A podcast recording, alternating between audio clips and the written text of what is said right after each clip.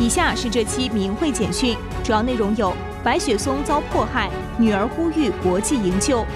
德国比勒费尔德文化节，法轮功受欢迎；日本法轮功学员参加广岛鲜花节游行。据明慧网报道，近日现居台湾的白宗岳女士投书明慧之窗，呼吁海外帮助营救父亲白雪松。据白宗岳表示，父亲因修炼法轮功被中共绑架骚扰过六七次。最后一次是在二零二一年一月二十日，白雪松被非法判刑三年半，目前被非法关押在大连市监狱五监区，遭受严管迫害，不转化就不让家属探视。是我希望各界有利人士，还有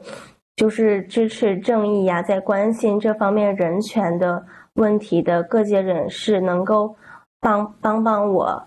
呼吁中共立刻释放我的父亲白雪松。他还表示，他曝光父亲的遭遇，是为了让更多民众了解，修炼大法给家庭和社会带来的是良善和美好，是应该被鼓励和褒奖的，而不是被打压迫害。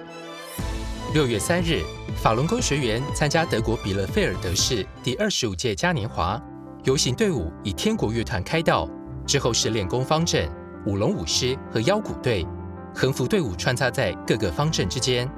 当队伍来到比勒费尔德的市政厅广场时，成百上千的人们站在屏幕前观看游行队伍入场的盛况。同样在六月三日，土耳其法轮功学员在伊斯坦布尔市卡德科伊区举办的环境节，向民众介绍法轮功真相，受到欢迎。许多民众在现场学练法轮功，并感到心灵得到净化。软件开发工程师亚辛巴兰表示。真善忍是当今最重要的。如果每个人都能按照这个原则做，善待彼此，互相包容，人与人之间就不会发生争执，真相将引导所有人朝着正确的方向前进。六月四日，为了将法轮大法的美好带到遭受洪水灾难影响的艾米利亚罗马涅地区，来自意大利的部分法轮功学员来到博洛尼亚市中心举办弘法讲真相活动。给当地民众带来正的能量。